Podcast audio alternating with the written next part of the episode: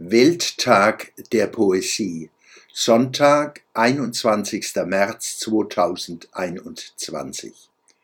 Spiegelgestalten, Tanz auf Spitzen im Neckar, leicht und schwebend trägt der Fluss Lichterfahrungen in die südliche Nordsee. Hans-Peter Schwöbel.